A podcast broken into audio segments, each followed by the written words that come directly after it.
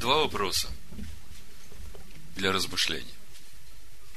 Для того, чтобы приготовить вас к завтрашнему дню с правильным сердцем, чтобы вы стояли. Вот посмотрите хотя бы на последнюю неделю, каждый день, что вы прожили. И посмотрите, что происходило в эти дни с вами. А второй вопрос для размышления. Скажите мне, какое ваше главное ожидание от предстоящего праздника, праздника труп, праздника воцарения Всевышнего, праздника Роша Шана? Чего вы, каждый из вас, вот лично ждете в этот день получить от Всевышнего?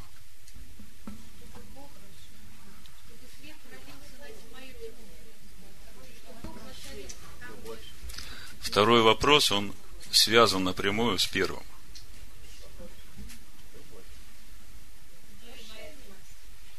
Милости. Вот когда вы начнете разбираться с этим вопросом, что происходило в эти дни с вами, и вы будете понимать, что вы ничего не можете сделать. Вот вы такие, какие вы есть, а Бог знает, какие вы есть.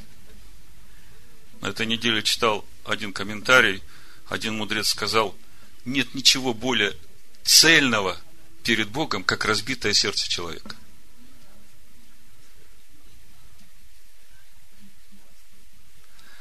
Вот мы в этот день должны стоять и ожидать от Него милости. Потому что без Его милости мы бы не стояли здесь. Без Его милости ничего хорошего в нашу жизнь бы не пришло. Но все хорошее, все его естество, то, чего мы ожидаем, его воцарения в нас, оно приходит именно через наше глубокое раскаяние. Пусть Всевышний приготовит наши сердца к этому дню. У меня Машеха Ишуа. Аминь.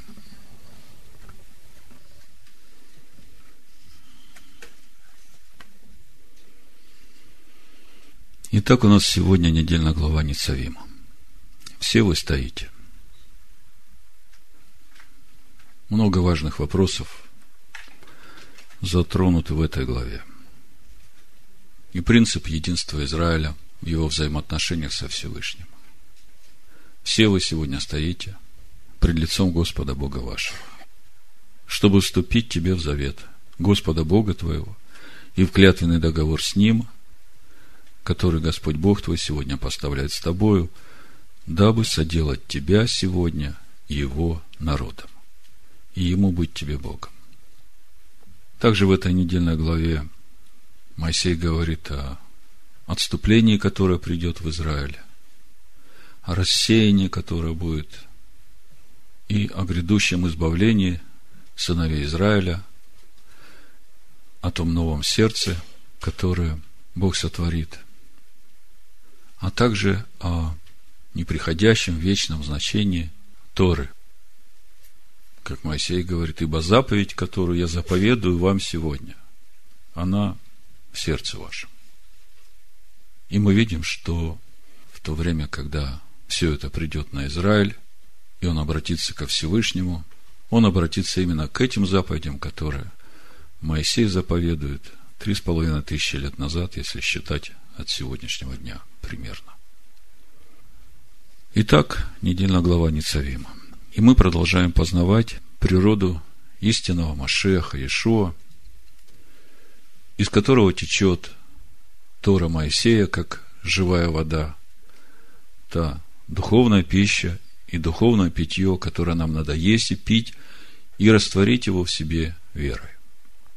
Сразу скажу название проповеди, чтобы было понятно – о чем мы сегодня будем говорить, какой главный акцент всего, о чем мы будем говорить, разбирая сегодняшнюю недельную главу. Название проповеди взято из 118-го псалма, 66 стиха. «Заповедям Твоим я верую». Написано 118-й псалом, 66-67 стих.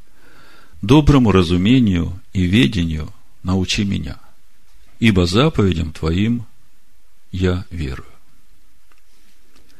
Прежде страдания моего я заблуждался, а ныне Слово Твое храню.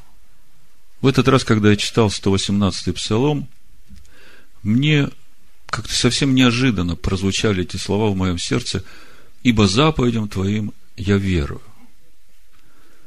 Я как бы раньше даже никогда не задумывался, почему Давид так пишет, заповедям Твоим я верую. Для меня всегда казалось, что заповеди – это как константа, это вечное, а вот так относиться к заповедям, чтобы веровать в них, в общем-то, за этим стоит суть истинного иудея. Вот, э, чтобы почувствовать разницу, сегодняшнее римское христианство тоже читает Священное Писание, тоже говорит, что Слово Бога от э, первой книги Берешит, первой главы до последней книги Откровений, последней главы. И вместе с тем, читая все заповеди, которые даны в Торе, не видно, что они веруют этим заповедям. По большей части, вот там, где я был, это харизматическое христианство, там можно сказать, что есть вера в веру. Вот почувствуйте, есть вера в заповедь, это суть иудея. А есть вера в веру. Ну, к примеру, Бог сказал, что я буду главою, а не хвостом. Вот я верю, что я буду главою, и я в это верю, я это исповедую, я буду главою, да? Чувствуете разницу? Давид говорит, я верую в заповедь. Причем, смотрите, прежде страдания моего я заблуждал. А вот теперь э, верую твоим заповедям. Ну, может быть, кто-то спросит, а каким заповедям надо верить? Ну, для этого достаточно посмотреть начало 118-го псалма. Давайте прочитаем. Блажены непорочные в пути. С первого стиха читаю. Ходящие в законе Господнем. В оригинале в тексте написано Б. Торат Адонай. Вы знаете, что значит предлог Б. Внутри. Блажены, хранящие откровение Его, всем сердцем ищущие Его. Они не делают беззакония, ходят путями его. Ты заповедал повеление твои хранить твердо. О, если бы направлялись пути мои к соблюдению уставов твоих, тогда я не постыдился бы, взирая на все заповеди твои. То есть, заповеди, в которые верит Давид. И, как мы знаем, Давид очень благословенный сосуд – до краев наполненный Духом Бога, возлюбленный Бога, который исполнит все намерения сердца Всевышнего. И Давид говорит, что заповеди, которым я верую, они и есть Тора Всевышнего. Тора, которую Бог заповедал через Моисея. И когда мы говорим Тора, мы понимаем, что речь идет не о законе, как о чем-то неживом, а речь идет о учении Всевышнего об устроении Царства Бога на земле. Вот вы задумайтесь, я сильно не разбираюсь в этих э, разных верах, которые есть у народов мира. Ну, то, что первое приходит мне на ум, ну, есть Будда, да, в буддизме. И люди, которые верят там в своих богов, они ведь тоже стараются предстоять перед своим Богом с чистым сердцем, да? Они что-то делают для этого. Но если человек приходит к Богу Израилеву и хочет быть угодным ему, то, как вы думаете, достаточно ли будет для человека, приходящего к Богу Израиля, вот поступать так, как он поступал, будучи э, в буддийской вере, понимая то, как он должен жить с чистым сердцем. примет такое поклонение Всевышний, или же он будет ожидать от человека, который приходит к Богу Израиля, чтобы человек ему поклонялся именно в соответствии с тем словом, которое Бог дал своему народу. Если вы посмотрите на то, как многие народы, которые приняли благую весть, поклоняются Богу Израилеву, то по большей части они остаются в этих своих пониманиях поклонения своим богам, и это поклонение переносят на поклонение Богу Авраама, Ицхака и. Вот мы сегодня коснемся этого вопроса, чтобы увидеть, а достаточно ли это для того, чтобы перед Богом быть святым, непорочным, чистым сердцем, ходить путями Его и не делать беззакония? Как на это все смотрит Всевышний, Бог Израиля? Вот читая 118-й псалом, мы видим, Давид ходит в Торе Аданая. И дальше он говорит, что это и есть путь его. И тот, кто ходит в Торе Аданая, он не делает без закония. Скажите мне, что такое грех?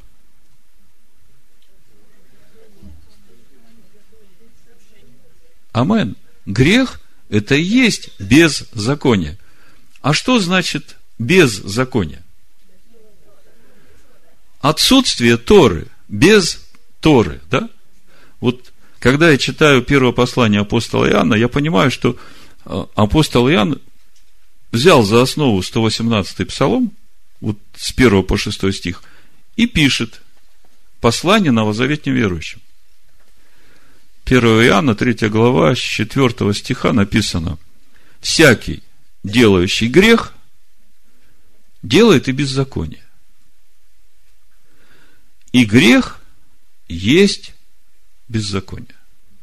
Если смотреть на греческий, слово беззаконие написано аномия. Аномия. Отсутствие закона. То есть грех есть отсутствие Торы.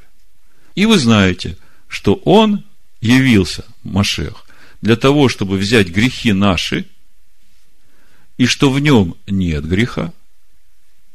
Всякий, пребывающий в нем, послушайте, очень важный стих, не согрешает. Мы только что у Давида читали, что блажены, непорочные в пути, ходящие в законе Господнем, в Торе Аданая, они не делают беззакония. Да?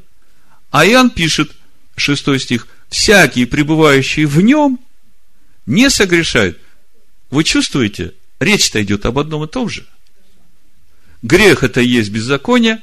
Всякий, кто ходит в Торе Аданая, в законе Господнем, не согрешает. Кто пребывает в нем, в Машехе, не согрешает. Один к одному. Вы согласны? Всякий согрешающий а что значит согрешающий? Живущий без Торы. Не видел его. Слышите? Не видел его и не познал его.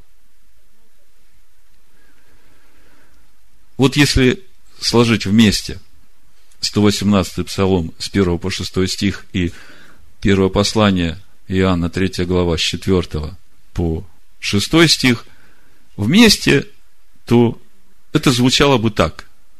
Вот послушайте. Блажен муж, который познал Машеха Иешуа.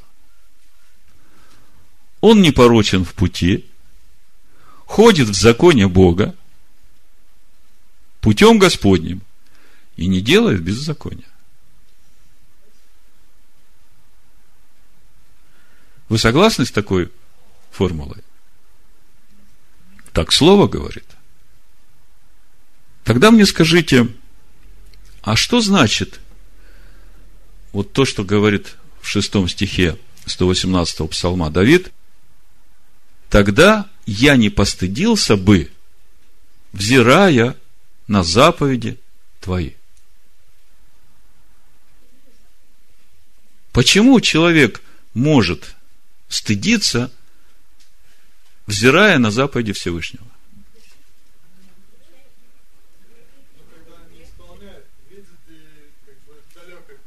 Амен. То есть, когда человек начинает смотреть на заповеди, и ему становится стыдно, что он так не живет, вот это и есть стыдиться, глядя на заповеди. А когда человек смотрит на заповеди, и у него в сердце мир, он радуется тому, что заповедь его не обличает –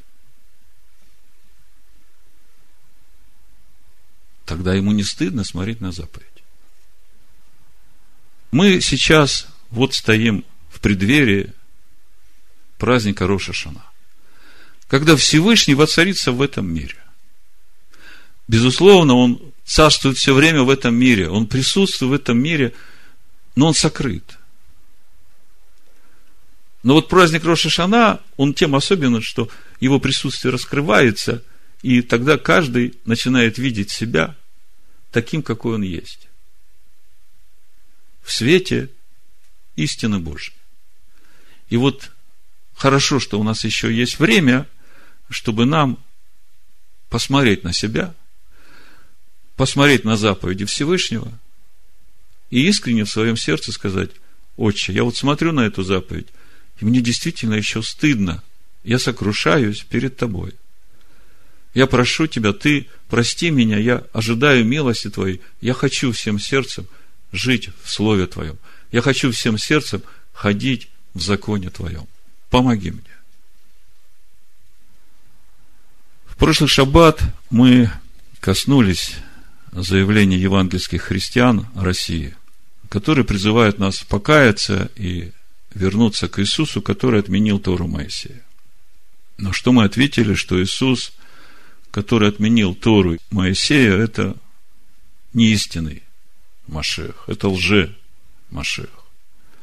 И его церковь, которая родилась в Риме в 325 году, на Никейском соборе, в основании которой нет Торы Моисея, иудейской веры, это не наша церковь. Она ничего общего не имеет с той церковью, которую строит Машиах Иешуа, истинный, с тех пор, когда он сказал Петру, вот на всем откровении, что я, Машех, живое слово, я построю церковь мою, и врата ада не одолеют ее. Разбор сегодняшней недельной главы я начну с комментария на недельную главу, которую я получил по рассылке от сегодняшних мессианских евреев, живущих в земле Израиля, ну, которые, по идее, должны были бы быть сегодня, как Павел говорит, в Доме Божьем столпом и утверждением истины. Я подписался на их рассылки, чтобы ну, быть в курсе того, что происходит сегодня в еврейском мессианском движении, потому что мое сердце болит за евреев, за мессианских евреев, которые все еще строят свою веру на основании римской церкви. Вот э, я почитаю вам начало этого комментария на недельную главу, которую они мне прислали, и потом скажу, что Дух говорит во мне. Значит, комментарий начинается с э, Дворим, 29 главы, ну, в Торе это с 9 стиха, в нашем синодальном переводе это с 10 стиха. Все вы стоите сегодня перед Господом Богом вашим, главы ваших колен, ваши старейшины, ваши смотрители, все мужи Израиля, ваши дети, ваши жены и твой пришелец, который среди твоего стана, от твоего дровосека до твоего водочерпия, чтобы вступил ты в завет Господа Бога твоего и в клятвенный договор ему, который Господь Бог твой заключает с тобой сегодня, чтобы поставить тебя сегодня ему народом, а он будет тебе Богом, как говорил он тебе, и как клялся он отцам твоим Аврааму, Ицхаку и Якову. Ну и дальше, значит, сам комментарий. В современном Израиле множество смешанных семей, в которых одна половина евреи, а другая нет. И те, кто не евреи, по плоти часто говорят, что несмотря на то, что я живу в Израиле, я не еврей, и потому ко мне не относятся законы Торы.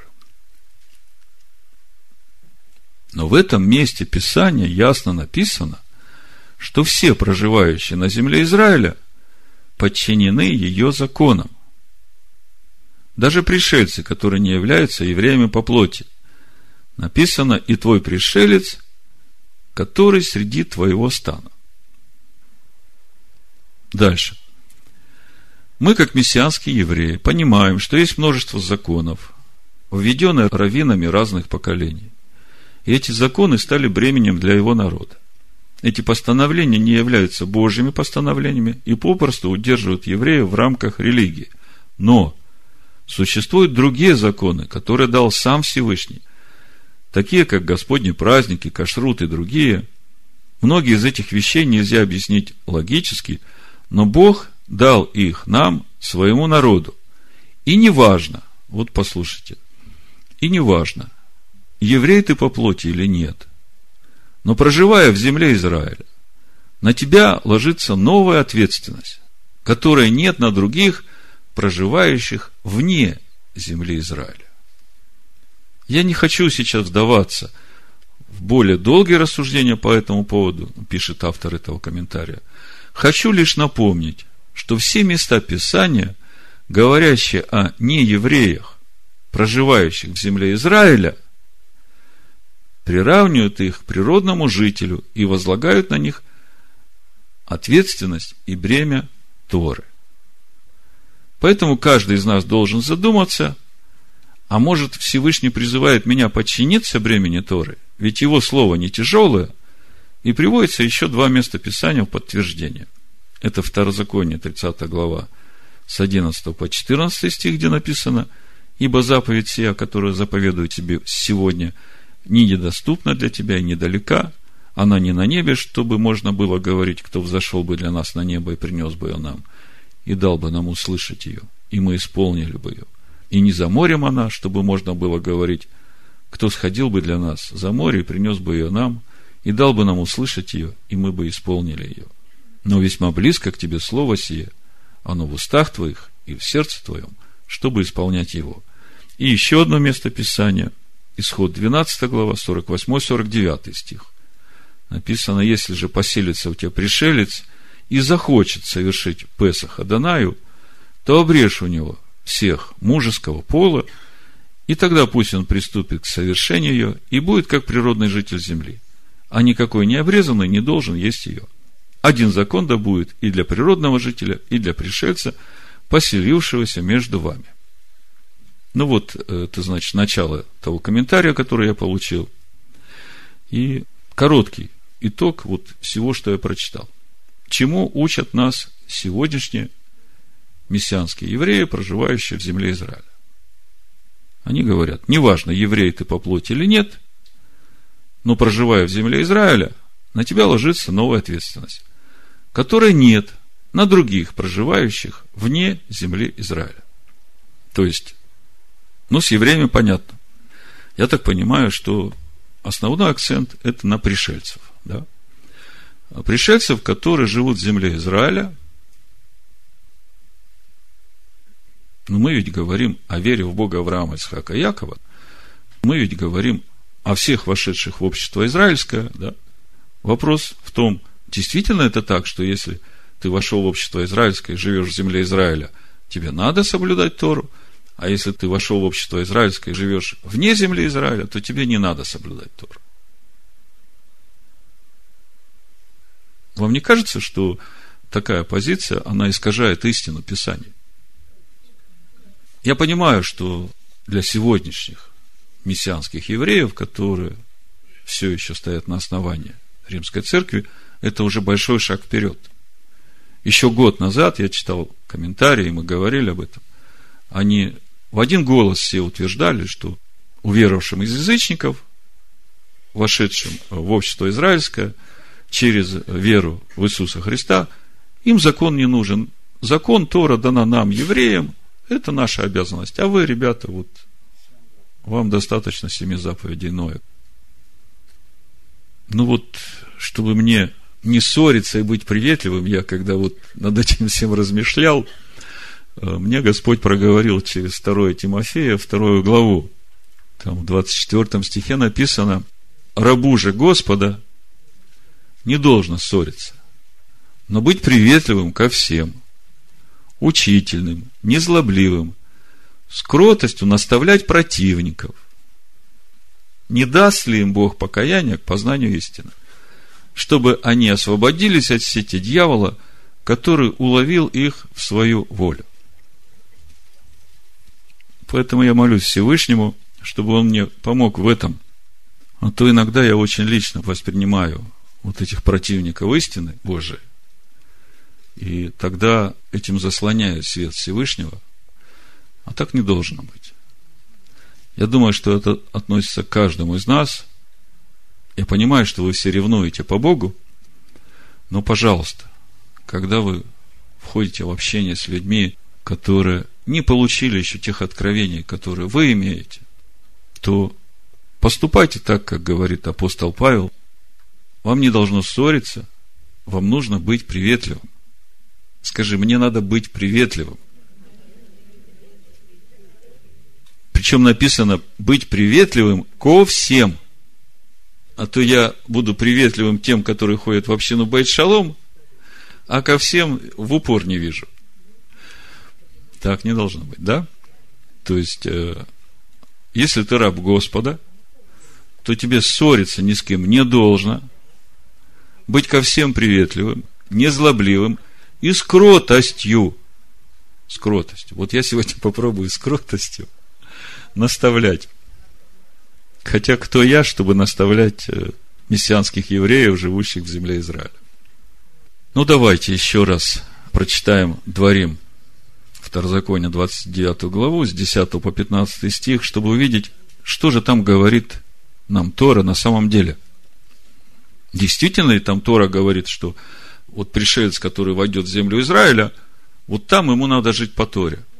А все пришельцы, которые вошли в общество Израиля, а живут не в земле Израиля, то им Тора не надо. Давайте посмотрим. С 10 стиха по синодальному переводу читаю. «Все вы сегодня стоите пред лицом Господа Бога вашего, начальники колен ваших, старейшины ваши, надзиратели ваши, все израильтяне, дети ваши, жены ваши, пришельцы твои, находящиеся в стане твоем, от секущего дрова твои до черпающего воду твою, чтобы вступить в тебе в завет Господа Бога твоего. Чей завет? Господа Бога, Аданая Лагейну, и в клятвенный договор с Ним, который Господь Бог твой, Адонай Всесильный твой, сегодня поставляет с тобою, обратите внимание, 13 стих, дабы соделать тебя сегодня его народом, и ему быть тебе Богом как он говорил тебе и как клялся отцам твоим, Аврааму, Исхаку, Якову. 14 стих. И не с вами только одними я поставляю сей завет и сей клятвенный договор, но как с теми, которые сегодня здесь с нами стоят пред лицом Аданая Всесильного нашего, так и с теми, которых нет здесь с нами сегодня. То есть, по сути, со всеми, во всех поколениях, которые захотят войти в общество израильское, чтобы быть его народом. Значит, смотрим. Во-первых, мы видим, что здесь весь народ, в том числе и пришельцы, они еще не стоят в земле Израиля. Они стоят на равнинах Моавицких. И именно там весь народ, в том числе и пришельцы, вступают в завет который Адонай заключает с ними. И только после этого они войдут в обетованную землю. И что самое важное, написано, чтобы Богу соделать тебя его народом. 13 стих. Дабы соделать тебя сегодня его народом, и ему быть тебе Богом. Другими словами, смотрите, чтобы Богу соделать каждого из нас его народом, каждому из нас нужно вступить в тот завет, который Всевышний поставляет с нами. Когда человек вступает в этот завет, тогда Бог получает юридическое право сотрудничать с тобой в том, чтобы делать тебя его народом. Вы понимаете, о чем речь?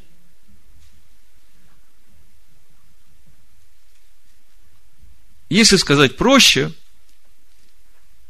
нет завета, нет народа. Так и запиши себе. Бог может соделать меня его народом только в том случае, если я вступлю в завет, который он поставляет сегодня со мной. Ну, осталось разобраться только в том, какое содержание этого завета. Ну, об этом как раз мы сегодня и будем говорить. Как проповедь называется? Я верую заповедям Твоим. Давайте закончим разбираться с тем, что неправильно в учении сегодняшних э, мессианских евреев, живущих в Израиле, которые утверждают, что если ты из язычников и уверовал в Бога Израилева и живешь в земле Израиля, то тебе надо соблюдать закон. А если ты, будучи из язычника, уверовал в Бога Израиля и не живешь в земле Израиля, то тебе не надо соблюдать закон Моисея. В подтверждение своим выводам они приводят еще одно местописание, взятое из исхода 12 главы 48-49 стих. Но вывод, который они делают из этого стиха, он на самом деле искажает истину Писания. Давайте прочитаем этот 48 и 49 стих, но в контексте всего устава Песах, который дается в этой главе, чтобы увидеть, о чем же там речь идет. Действительно ли там речь идет о том, что пришелец, который войдет в обетованную землю, он там должен соблюдать закон Торы, а если пришелец, вошедший в общество израильское, не вошел в обетованную землю, в землю Израиля, а живет где-то в рассеянии, то ему не надо соблюдать. Давайте посмотрим, о чем здесь на самом деле речь идет. Это очень важное место. Исход 12 глава, Шмот, 43 стиха буду читать. «И сказал Адонай Моисею и Аарону, вот устав Песах. Никакой иноплеменник не должен есть ее, а всякий раб, купленный за серебро, когда обрежешь его, может есть ее – поселенец и наемник не должен есть ее. Смотрите, они все живут э, среди стана Израилева, да? Поселенцы, наемники не должны есть. 46 стих. В одном доме должно есть ее. Не выносите мясо вон из дома, и костей ее не сокрушайте. Все общество Израиля должно совершать ее. Вот тут уже речь идет об обществе Израиля. То есть, никакой иноплеменник Песах не должен есть, может есть только тот, который вошел в общество Израилева. Согласны со мной? Идем дальше. Если же, 48 стих, поселится у тебя пришелец и захочет совершить Песах Адонаю, то обрежь у него всех мужеского пола, и тогда пусть он приступит к совершению ее и будет как природный житель земли а никакой не обрезанный не должен есть ее. Один закон да будет и для природного жителя, и для пришельца, поселившегося между вами. И сделали сыны Израилевы, как повелел Господь Моисею и Аарону, так и сделали. Как мы видим, все это было сказано еще в Египте. И как мы знаем, именно в Египте пришельцы сделали обрезание, чтобы участвовать им в празднике Песах, как членам общества израильского. То есть, другими словами, здесь речь идет не о том, что пришельцу нужно делать, когда он войдет в обетованную землю, а здесь речь идет о том, как ему войти в общество израильское, чтобы ему потом вместе с этим обществом выйти из Египта и прийти в обетованную землю. Другими словами, чтобы войти в общество Израилева, нужно взять на себя ответственность за соблюдение завета, который Бог поставляет со своим народом. Потому что вот то обрезание, которое совершили все выходящие из Египта, это же завет Авраама, это свидетельство всякого обрезавшегося, что он поставляет себя на путь веры Авраама, наступая на себя, идти к себе истинному, к лицу Всевышнего и становиться непорочным. И мы как-то об этом говорили, что принцип формирования Божьего народа, он как раз в том и состоит, что сначала формируется народ его, а народ его формируется, Бог его формирует только после того, как человек входит в тот завет, который Бог поставляет с ним. А потом уже этот народ вводит в обетованную землю. И это очень отличается от того, как формируются народы в мире, когда Бог им разделил землю каждому, и туда э, приходит семья, и она умножается, и формируется народ со своими традициями, со своими обрядами. Земля у них уже есть.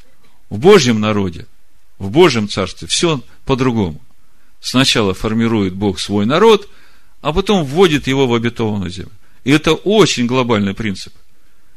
Бог сейчас устрояет через нашу веру тот мир, который придет. И Он в этот мир введет только тех, которые будут Его народом. А чтобы быть Его народом, как мы видим, надо начинать с того, чтобы войти в тот завет, который Всевышний поставляет со своим народом. Ну хорошо, с этим как бы более-менее понятно. Давайте теперь посмотрим, что говорит Тора о содержании того завета, который Бог поставляет со своим народом. В общем-то, мы сегодня говорим о простых вещах. Они, в общем-то, ясны и понятны. Но когда их озвучиваешь, то это звучит как ну, гром среди ясного неба. Я говорю сегодня вот э, в контексте учений римской церкви, еврейских мессианских верующих, стоящих на основании римской церкви. И я понимаю, что, как Павел говорит, пойманы, как мы читали во втором Тимофея, во второй главе, которые уловлены в волю дьявола, да, в сети, пусть Бог даст им покаяние к познанию истины. Вот так Павел пишет. Вот, в общем-то, вся эта проповедь, она как раз и имеет вот эту главную цель, чтобы сказать, как есть на самом деле, чтобы человек услышал, чтобы пришло покаяние пред Всевышним, чтобы открылась истина. Значит, э, давайте поговорим о содержании завета. Мы сейчас все эти основные понятия посмотрим, как о них говорит Тора. А потом эти же основные понятия мы посмотрим, что о них говорит Новый Завет. В конце мы увидим, что разницы нет. Но это надо увидеть каждому. Поэтому давайте начнем с того, что Тора говорит. Что является содержанием того завета, который Всевышний поставляет со своим народом? Ну, Второзаконие, 4 глава, почитаем с 12 стиха по 14. Написано. И говорил Господь Адонай к вам из среды огня, глаз слов его вы слышали, но образа не видели, но только глаз. И объявил он вам завет свой. Чей завет? Его завет, который повелел вам исполнять десятословие и написал его на двух каменных скрижалях. То есть, сам завет – десятословие. Написан на каменных скрижалях. 14 стих, смотрите. «И повелел мне Господь, Адонай, в то время научить вас постановлениям и законам, дабы вы исполняли их в той земле, в которую вы входите, чтобы овладеть ею. Обратите внимание, содержание завета десятисловия, и мы видим, объявил он вам завет свой, который повелел вам исполнять, да? 13 стих. В 14 стихе мы дальше читаем, и повелел мне Адонай научить вас всем постановлениям и законам, то есть всей Торе, которую Бог написал через Моисея, дабы вы исполняли ее в той земле, в которую вы входите, чтобы овладеть ею. Скажите мне, вот этот завет, десятисловие, которое Бог повелел исполнять, и вот то, чему Моисей учит народ, потому что Всевышний так ему повелел научить вас постановлениям и законам, дабы вы исполняли. Это что-то разное, или это все то же самое? Вот я хочу, чтобы вы это увидели. Здесь вот эта неразрывная связь дана. Десятисловие – основа завета. И все постановления и законы, которым Бог повелевает народ научить, чтобы они так поступали исполняли, когда войдут в землю, чтобы вы увидели, что это есть одно целое, это неразрывно, потому что то, чему Бог повелевает научить Моисея народ, все заповеди, постановления, уставы, чтобы они их исполняли, в этом суть исполнения завета, о котором Бог говорит, вот завет десятисловия, исполняйте его. Да? С этим просто. Десятисловие, которое является содержанием завета, оно включает в себя всю Тору Моисея, которой Господь повелевает Моисею научить народ. И это будет как раз и являться содержанием завета, который Бог повелевает исполнять своему народу. Амен? Амен. А возможно ли такое, что вот человек принимает этот завет, начинает исполнять, а потом разрушает этот завет? Возможно. Давайте посмотрим, что наша недельная глава говорит об этой ситуации. Второзаконие, 29 глава, с 18 стиха буду читать. Написано – да не будет между вами мужчины и женщины, или рода, или колена, которых сердце уклонилось бы ныне от Господа Бога нашего, чтобы ходить, служить богам тех народов. Смотрите, такое понятие вводится. Да не будет среди вас того, чье сердце уклонилось бы от Господа Бога нашего, чтобы ходить, служить богам тех народов. Идем дальше. Да не будет между вами корня, произвращающего яд и полынь. Такого человека, который, услышав слова проклятия сего, похвалялся бы в сердце своем, говоря, я буду счастлив, несмотря на то, что буду ходить по произволу сердца моего. И пропадет таким образом сытый с голодным. Не простит Господь такому, но тотчас возгорится гнев Господа и ярость его на такого человека, и падет на него все проклятие завета сего, написанное в сей книге, и изгладит Господь, Адонай, имя его из Поднебесной, и отделит его Адонай на погибель от всех колен Израилевых, сообразно со всеми проклятиями завета, написанную в сей книге закона. То есть, первая мысль. Уклониться от Бога, мы видим, это значит начать служить другим богам, то есть перестать исполнять заповеди Всевышнего. Согласны со мной? Дальше читаем 29 глава с 24 стиха. Мы видим, что когда человек перестает исполнять заповеди, то есть этим самым он уклоняется от Бога, Писание говорит, что это и есть суть разрушение завета. Читаем. Второзаконие, 29 глава, с 24 стиха. Смотрите. «И скажут все народы, за что Господь так поступил с сею землею? Какая великая ярость гнева его? И скажут, за то, что они оставили завет Господа Бога отцов своих, который Он поставил с ними, когда вывел их из земли египетской, и пошли и стали служить иным богам и поклоняться им, богам, которых они не знали, которых он не назначал им. Зато возгорелся гнев Господа на землю сию, и навел он на нее все проклятия завета, написанные все книги, и извергнул их Господь из земли их в гневе, ярости и великом негодовании, и поверг их на другую землю, как ныне видим.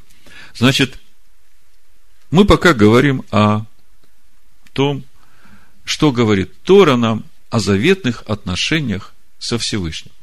Мы увидели, что содержанием завета является десятисловие, и вся Тора раскрывает содержание этого завета, и Бог ожидает от нас исполнения этого завета.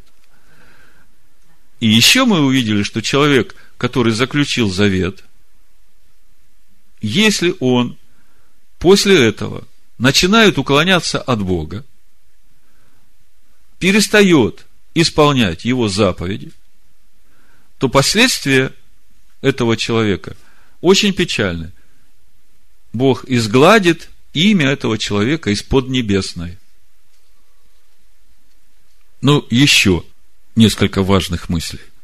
Значит, э, в 30 главе Второзакония мы читаем о том, что заветные отношения между Богом и его народом будут действовать до конца времен. Давайте посмотрим. Второзаконие, 30 глава. Буду читать с первого стиха, ну, до 10 пока. Когда придут на тебя все слова сии, благословения и проклятия, которые изложил я тебе, и примешь их к сердцу своему среди всех народов, в которых рассеет тебя Господь Бог твой, и обратишься к Господу Богу твоему, и послушаешь гласа Его, как я заповедую тебе сегодня, ты и сыны твои от всего сердца твоего, от всей души твоей,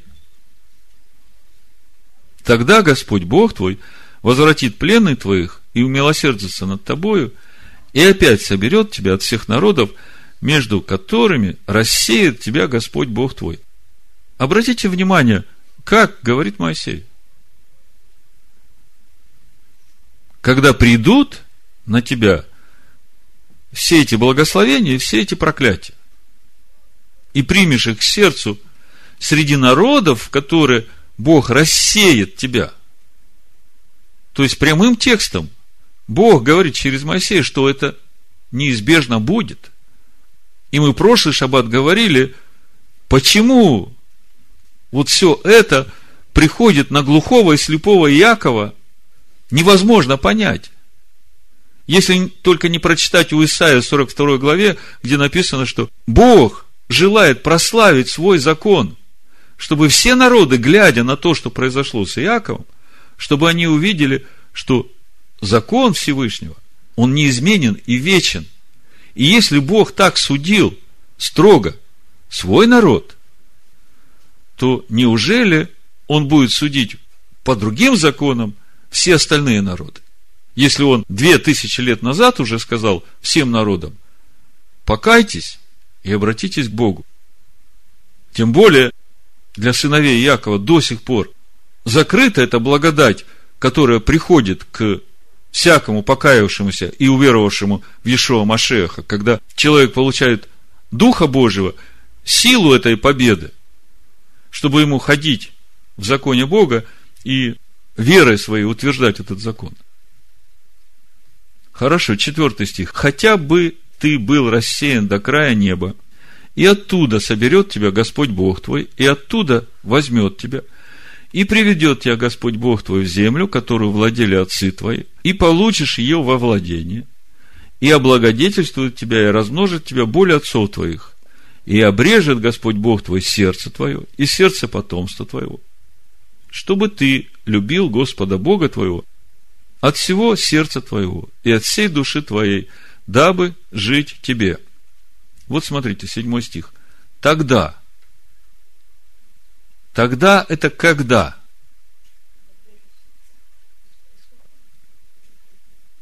Давайте прочитаем до конца, тогда вы мне ответите, почему я так подчеркиваю вот это слово тогда. Вот через это слово тогда мы можем увидеть, что вот этот завет – который Бог поставляет со своим народом там, на равнинах Моавицких, а еще раньше на Хариве, он вечен, не приложен, и его значимость до конца времен не меняется. Вот смотрите, тогда, то есть тогда, когда, будучи в рассеянии, сыновья Израиля раскаются, обратятся к Богу, начнут исполнять те заповеди, вот, которые мы сейчас разбираем, которые даны в Торе Моисея, тогда Бог обрежет сердце. Смотрите, как Бог обрезает сердце.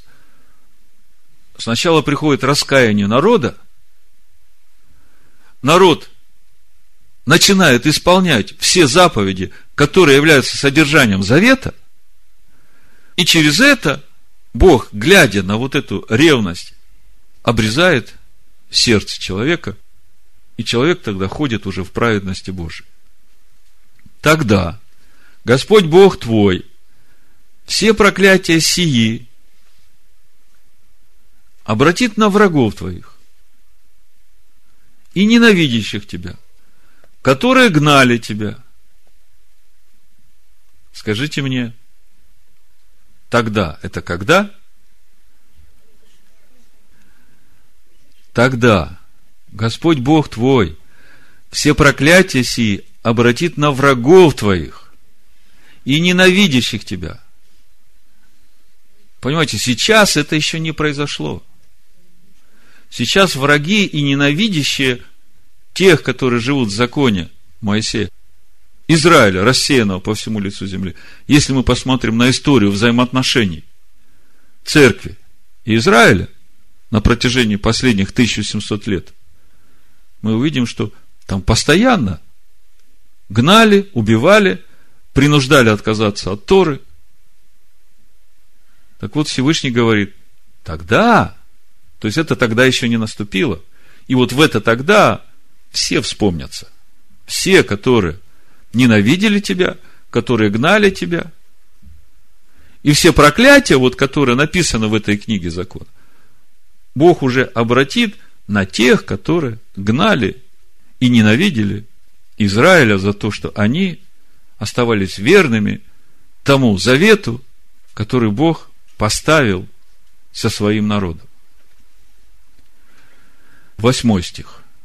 А ты обратишься и будешь слушать гласа Господа и исполнять все заповеди Его, подчеркни, исполнять все заповеди Его, которые заповедую тебе сегодня. Это Моисей говорит три с половиной тысячи лет назад. И он говорит, что вот когда ты обратишься в конце времен, тогда ты будешь исполнять все заповеди, которые даны в Торе Моисея. И будешь слушать голос Моисея. Тогда вы мне скажите, вот все это время, когда Моисей заповедует эти заповеди, актуальность этих заповедей, она действительно была все это время? В каждом поколении, все это время, актуальность этих заповедей неизменна для каждого человека вот восьмой стих, он говорит о том, что ничего не изменится. А ты обратишься и будешь слушать глаза Господа и исполнять все заповеди Его, которые заповедую тебе сегодня. В латышской Библии также написано. То есть, вот этот завет, который Бог поставляет со своим народом, и мы видим, что в этом завете есть и пришельцы, и те, которые черпают воду и рубят дрова, все, которые вошли в общество израильское, для них этот завет, он не приложен, вечен на все дни их жизни с того времени, как они вошли в этот завет и в вечность. Когда об этом думаешь, тогда в духе слышишь то, что Иешуа говорит в Матвея пятой главе. Помните? Про йоту и черту. Вот э, в 17 стихе и дальше написано, Ишо говорит, не думайте, что я пришел нарушить закон или пророков. Не нарушить пришел я, но исполнить. Ибо истинно говорю вам, доколе не придет небо и земля, ни одна йота, ни одна черта. То есть речь идет о письменной Торе. Заметьте. Ни одна йота, ни одна черта не придет из закона, пока не исполнится все. Вот Второзаконие, 30 глава, 7 стих. Это в законе написано? Послушайте, написано, 7-8 стих. Тогда Господь Бог твой все проклятия сия обратит на врагов твоих и ненавидящих тебя, которые гнали тебя, а ты обратишься и будешь слушать гласа Господа и исполнять все заповеди Его, которые заповедую тебе сегодня. Ишуа говорит, ни одна йота, ни одна черта не придет из закона, пока не исполнится все. Скажите, это тоже исполнится? Тогда какие выводы мы сделаем? Господи, помилуй нас, да? Господи, помилуй тех, которые гонят нас. Тогда становится понятным то, что написано в 147-м псалме. Послушайте. 7-9 стих. Пошлет слово свое, и все растает. Подует ветром своим, и потекут воды. Он возвестил слово свое Якову, уставы свои, суды свои Израилю. Не сделал он того никакому другому народу, и судов его они не знают. Аллилуйя. Вообще-то, если честно, то мне как бы не очень хочется этому радоваться. Если бы народы знали его суды,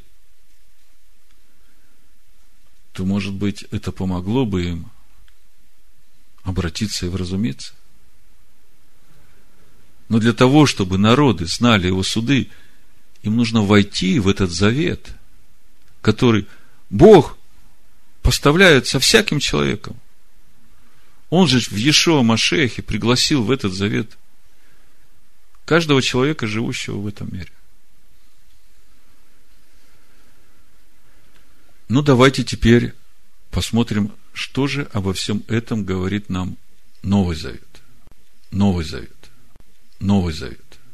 Новый Завет. Новый Завет. Новый Завет.